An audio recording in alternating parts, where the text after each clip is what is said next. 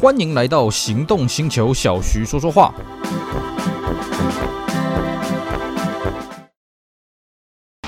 纯正欧洲制造，Skoda Comic，新年式搭载全速域 ACC 与车道智中，搭配全彩数位仪表，全部拥有就是这么简单。生活修旅新境界，Skoda Comic，Skoda 聪明的就懂。Hello，大家好，我是 Celsius，非常高兴呢，又在这边跟大家空中相见。今天来跟各位聊一个有趣的话题，来聊聊模型车外景。啊，听到这个东西，各位是不是有点愣？嗯，模型车，嗯，外景是什么东西呢？好的，认识我的或听过我们这个节目的，应该都知道啊，我是一个非常喜欢汽车的人啊。所以在早些时候，我还是学生时代，还没有驾照，还没有什么金钱能力的时候呢，我也是非常喜欢买个模型车，然后呢，整天在模型车前面这样撸来撸去啊，幻想着自己驾驶的这台一比一的真车啊，有多么的帅气啊，然后模仿那个引擎声啊啊，就是像这个小孩子一样嘛啊，毕竟那时候我还是小孩子了啊。那这个模型车呢，当然买来呢，我们放在手上把玩啊，这样东看西看呢，是百看不厌是没有错了啊。但是单纯只是放在家里面摆着摆着，好像也没什么意思嘛。所以呢，我在那个年少轻狂的岁月呢，我还创了一招，也不算创了啊，我还玩了一招是什么？模型车老是放在室内不好玩，我们把它带出去外面拍照啊，这个久久就练成一个神技啊啊，就是，诶，不不瞒各位讲啊。即使到现在，我都还很自豪，我可以把模型车拍得像真车一样啊！这是我当年的一个非常大的乐趣啊。当然，我们现在整天暗独劳形啦，工作繁多了，我已经诶 N 百年没有把模型车带出去外面好好拍照了啊。那么今天就来跟各位聊聊这段有趣的模型车拍照的这段岁月啊。其实呢，早些时候我在玩模型车，我真的是没有想过说模型车可以带出去家门口以外了啊。就像我们家里面养猫一样，你是不会随便把猫给带出去外面，因为猫带出去外面，大概猫就软掉了，这是猫的天性嘛。那模型车放在家里面，我们都倍感呵护了，对不对？还带出去玩，哎呀，生怕一个闪失啊，一个怎么样的啊，这个模型车损伤。更重要什么？家人不允许啊！我老爸老妈看我带模型车出去，一定会念：哎呀，这个这个怎么这个心思放在这里呀？出去玩就出去玩，怎么带这些有的没的乱七八糟东西啊？所以呢，我也就以以前我也就没有这个念头了。那这个念头是到什么时候才被萌生的呢？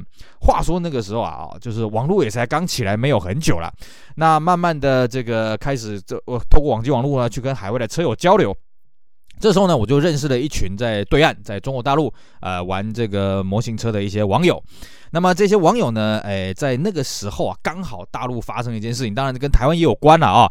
那跟我们现在节目录制的当下时事也真的是蛮呼应的。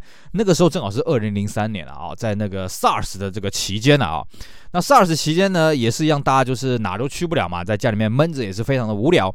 所以呢，我记得那个时候呢，在这个广东这边的车友呢，他就心生一计，哎呀，反正外面也没什么人呐，虽然这个外面哪也去不了，那干脆呢就去附近的学校走一走，带着模型车呢去那边拍拍照。那我看到他的成果发表在网络上面呢，哎，我看到，哎呀，这个成果真的是不错哦，这个效果真是挺好的。所以呢，这个我就也有样学样啊，哦，你们这样子拍，我也跟着拍。于是呢，我记得我是在二零零四年那个过年的时候呢，回到乡下去这个省亲嘛，那就顺便呢带着我的模型车一起到乡下去里面拍照。那一开始啊，其实坦白讲哦，模型车拍照的思维跟实车拍照的思维四个字叫做完全不同啊，五个字叫做完全不一样啊。因为我们在实车哦，拍起来很漂亮的地方，你模型车拿去拍照呢，哎，不好意思，这个看起来就是假假的啊，看起来就是这个比例不协调啊。比方说在这个壮阔的海边啦，比方说在这个山峦层叠的地方啦，模型车没办法展现出那样的气势啊。所以一开始呢，我就抓不太到那个技巧，觉得哎呀，怎么拍起来怎么拍就是有点怪怪的啊。这时候呢，就很好玩的事情发生了。我哥呢看到我说：“哎，你在干什么？哦，在拍模型车。来来来，我来一张，啪！其实我哥也不是玩摄影的，但这时候就是无心插柳柳成荫。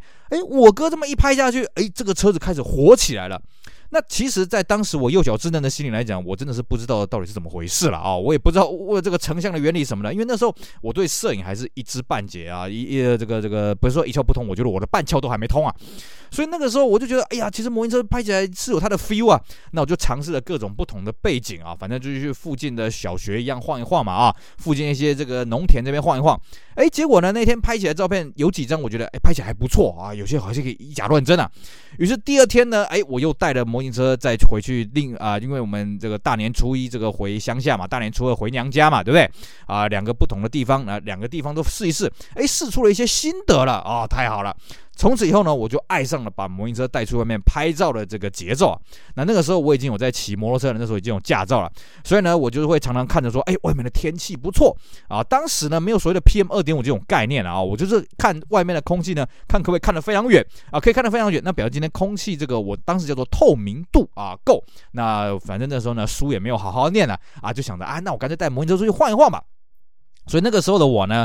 大概两三个月就会这样子骑着摩托车呢，带着模型车啊，到处上山下海，那去找寻可以拍摄外景的地点，然后呢，把车子拍得漂漂亮亮的，尤其是利用景深，利用一些技巧哦。我先强调啊，我这个人不修图的，完全不修图了，我从来没有在后置的，而且我拿的相机是一台很普通的一个傻瓜，也不算傻瓜，就是类类呃这个类单眼相机了啊，在大陆话叫做类单反啊，这种相机而已。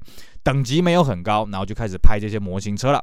那么拍着拍着呢，那久而久之就开始有些心得，知道说，哎，其实虽然模型车的拍摄技巧跟实车完全不一样，可是呢，实车拍的好的地点，模型车通常拍不好。反过来也是一样的，有些地点实车怎么拍怎么奇怪，模型车拍起来就是鬼斧神工啊啊、哦！那这个久而久之呢，我也大概掌握到很多心得了。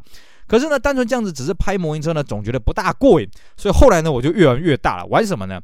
本来我们在拍车呢，都是这个拍静态的啊，就是模型车放在那边，然后我们再取个景，把角度这样拍下去。久而久之，我觉得车子就是该动。所以呢，我们也喜欢看杂志的时候，看到那个车子不是只单纯停在路边啊，方向盘打个横而已。我们也希望它车子是在这个追焦的这种照片。那模型车可不可以玩追焦呢？好，有一次呢，我就找了一个不错的一个地面了啊。其实我们模型车在拍外景哦，首重的就是你的地面。你的地面呢，要够像实车会出现的地面。所以如果你的地面是什么大理石地板啦，什么磨石子的地砖啦，那不好意思，你就省省吧。通常我会期望是在水泥地，而且那个水泥的质地要够细，地要够平啊，那个叫 feel 才会出来。那我那时候找到了一个水泥的一个平台，那边地方够细，于是呢，我就开始实验了。那模型车怎么给它拍个动态的？讲白了很简单啊，你要一手去推啊，然后呢，另外一只手拿着相机追出去，那就是所谓的追焦。说起来很简单啊，其实这个动态外景的这个学问非常的大。为什么呢？第一个。你要怎么去控制模型车它的速度跟你的相机是一致的哦？这就是个学问了。第二个是什么？你会说那没关系，你推快一点啊，你推快一点，那模型车掉下去。而且不要忘了，模型车不是给你动态推来推去的，所以呢，它的转向可能是定位通常是不准的。也就是说，模型车通常你推出去的时候，像我们在拍摄是主要是一比十八这个规格，你模型车一推出去呢，不好意思，它可能是跑半月形的、半弧形的。那你要想想想一下，你这个水泥平台有多宽啊，对不对？会不会它到时候掉下去啊什么的，有的没的。所以其实没那么简单。再来是什么呢？你通常我们在按相机，因为相机是给右撇子设计的嘛，所以它的快门是用右手大啊、右手的食指去按的，所以你相机一定是右手去拿的。那你左手去推车，那一定是就是朝从你的左边往你的右边，或者朝你的人这方向推过来。那你的手要，你左手要赶快推完之后要赶快收回去嘛，常常会拍到你手指的残影啦。那或者是说，就是这个车子追焦不好啦，车子乱跑啦，什么的没的。后来我也发现哦，车子要弄重一点，为什么呢？车子会比较稳，所以我会习惯把口袋的零钱啊，甚至钥匙啊，塞进这个模型车的一个行李箱里面，让它增加它的稳定度。然后呢，再透过追焦的方式呢，去把这个动态给呈现出来。拍了一两次，哎，经验慢慢的上手了，所以后来呢，我都会尽量的，如果能的话啊，就尽量去拍这种动态的照片。而且动态照片有个好处是什么呢？动态照片真的是更加以假乱真啊，因为我们一般人看到车子在动，我们就更不会去认为它是一台模型车了。那当然各位会觉得说，哎，不对啊，模型车啊，你再怎么拍好了，就算给你拍得很动感，追焦追得非常的好，背景非常的秀丽，可是车上没有人呐，你这个要怎么克服呢？没错，有人建议我呢，你可以去买个公仔放在车子上面，我觉得那样子不好玩。其实有个很简单的克服方法是什么呢？因为毕竟我们模型车拍动态的时候，一定不可能是垂直这样拍，或是水平这样拍啦啊，因为你在追焦不太容易，通常都是有个角度，比方说右侧四十五度角，左侧四十五度角。其实善用 A 柱的这个线条呢，就可以把驾驶座给遮起来。而且我们一般人呐，哦，看到车在动，一般不会主动去看驾驶座有没有人，所以你只要搞得一副驾驶座好像有人的那种光景，这样就 OK 了啊。所以呢，想到这一招之后，哎，果然我又拍出了不少更有趣，而且很多人都看不出来我的这个模型车外景的照片，哎，是真是假。讲那一阵子啦，有时候跟人家出去玩啊，干什么的啊？大家初来乍到嘛，有时候啊、大家闲聊就问我说啊，小徐啊，啊你这平常兴趣什么？我、平常兴趣啊，这这个玩车啊，你的车子有什么呢？给我看一下啊，给他看一下，哇，你说哎呀，你这个有保时捷，有法拉利啊，有这个 Benz 啊，有 BMW 啊，哇，你们家这么有钱啊？没有没有没有没有，这个都停在我家的我的房间。哇，你的房间很大，哇，你平常怎么保养呢？用卫生纸擦。啊，通常大家听到这个，大概就觉得，嗯，好像哪里怪怪的，真的用卫生纸擦吗？对啊，对，用一张卫生纸可以擦一台车啊。然后呢，大家才慢慢回过神来啊，隐约是模型车了啊。这是我当时的跟大家这个闲聊哈拉的这种消遣呐、啊。那当然了，其实模型车在拍照，我们这样拍久了，也是会上这个国际网站啊，跟海外的一些洋人车友啦，一些日本车友什么交流的啊、那大家也有彼此的心得，像我记得美国有个老头呢，他也算是别出心裁了。拍的外景呢，看起来都是以假乱真啊，哦，真的都那个栩栩如生啊。后来我发现他是怎么玩的呢？因为其实我说过，外景最重要是重视这个地面，模型车外景最重要是你的地面的选择。他为什么每次的地面条件都这么的漂亮？后来我发现了，奇怪了，他每次地面差不多都是那几个样子啊，差不多三种版式。果不其然呢、啊，后来他自己也讲啊，他是带着一个纸箱，纸箱上面有地面的这个这个场景，然后呢，他到了哪个地方风景秀丽，他就把纸箱一放，然后车子放在那边，然后就直接拍照了。哦，难怪啊，哦，也有这一招了，我也。不好意思说这个好或是不好，我觉得人各有志了啊。尤其在外景的拍照呢，像我比较不去制作地面，因为我觉得外景呢就是看你现在的条件，然后自己去随机应变啊，看你这个条件可以产生出怎么样有趣的画面出来。像比方说呢，呃，我还有几次啊，就是无意之间呢，我到海边去拍照，因为台湾环海嘛啊，海边呢堤防通常也比较平一些。有一次呢，我就无意间哦找到一个这观景的平台，然后刚好那时候在涨潮。所以旁边的海浪呢，会从后面这样炸起来，哎呀，看起来不错，我就拍了几张照片。那拍完这些照片，我觉得，嗯，那以后呢，可以去找一些海边哦，那个海浪更壮观的地方哦，那种高低差更大的地方来好好拍。于是我记得有一天呢，我就趁着这个日出啊、太阳还没升起来之前，凌晨四点我就出门了，然后跑去这个台湾的东边啊，因为太阳是从东边升起嘛，你西边你要拍日出就不容易啦。那我就拍这个旭日东升，然后顺便呢拍这个海浪卷起来这个模样啊。那我记得那天很好玩哦，一开始呢拍的这个照片觉得还不错，但是这个海浪就是不够大，然后呢我就等，没关系，它也在涨潮嘛哦，那等那海浪嘣，这个不够大，再来一个嘣，还是不够大，然后终于呢遇到一个，哎呀，这个浪大，嘣，够大声，哎，这个浪花，嗯，不错，我拍的时候觉得，哎，这个浪花够大。然后后来觉得不太对，这个浪花好像太大点。果然呢，整个浪就全部打到我身上了啊！毕竟我们在海边，难难免会打到一些碎浪花。不过那个大浪真的是太大，大到说我觉得已经有点半近似疯狗浪那种程度了，所以我觉得哦，这个真的有点危险。我再把车子呢往后移一点啊，别人免得等下连连人带车发生了什么危险就不大好了。那那一次的照片拍完了之后呢，其实虽然说拍照很过瘾啊，但是其实那对模型车是很伤的。为什么呢？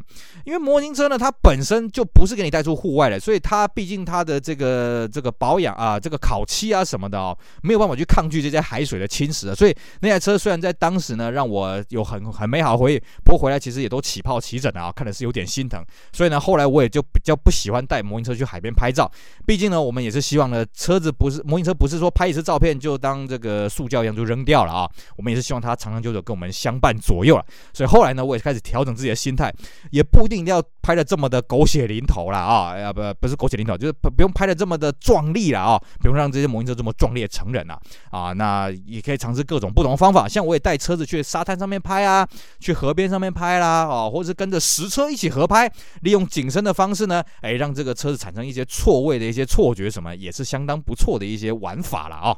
不过呢，为了训练我自己进步的动力啊，所以呢，我在拍模型车外景，我有两个原则，一个是一车不二拍，一个是一地不二拍，也就是说。同一台车我不会拍第二次，同一个景观我不会使用第二次了啊、哦，这样子呢才不会产生依赖。哎呀，比方说这台模型车做的特别漂亮，这个地方非常的好拍呢，那我不会恃宠而骄，说哎，每次我都在这边拍，每次我这边拍，我觉得这样不会进步。这样子呢才可以让自己每次都有保持这种临机应变啊，这个随遇而安的这种技术啊。当然了啊，也不是说每次我都百发百中了，有些地方真的是拍不动，哎，拍起来觉得不太好，那只好再换个地方，下次再多尝试喽。尤其啊，不同的地方它的条件真的都是不大一样啊。像我记得有几次哦，刚好我在拍的地方对啊、旁边是个河，那旁边有一些景观的这个设计的东西啊，刚好是个斜坡啊。那我觉得这个斜坡后面的景色很漂亮，可是车要怎么固定在斜坡上面呢？呃，模型车毕竟它有做手刹车，可是那个没有用啊，有做刹车卡钳那个咬不紧啊，怎么办呢？我记得我那时候还是拿那个硬币啊挡在轮胎前面，而且叠了好几个，确保它不会掉下去。而且每次我在拍的时候，就有点胆战心惊，怕这个车子会跑下去什么的啊。因为我并不是没有发生过这种哎所谓的悲剧了。我记得有一次啊，我在这个北部的一个渔港那边拍照的时候，我带了一台敞篷车。那那台敞篷车它这个模型车它有做出它的软棚盖啊，当然它是假的嘛，就是一个盖子做做做的很像软棚，那你可以这样安上去的。结果我在取景的时候觉得，哎，安上这个软棚盖看起来会更有 feel。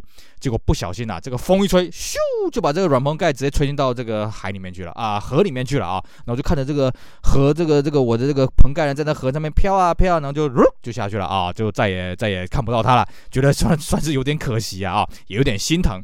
所以呢，其实拍外景呢，虽然很有 feel 啊，这个照片可以更加臭屁，不过多少对模型车还是有些损伤。像我们刚刚讲了嘛，海边难免这个盐分会侵蚀到这个模型车的烤漆，或者是有些出乎意料的损伤啊。不过呢，我就很很庆幸当年的我啊，有这些创意，有这些思考，而且有这些动力呢啊，可以跑去各个地方好好的拍照啊，把这些珍贵的照片呢留下来，当做一个青春的回忆了。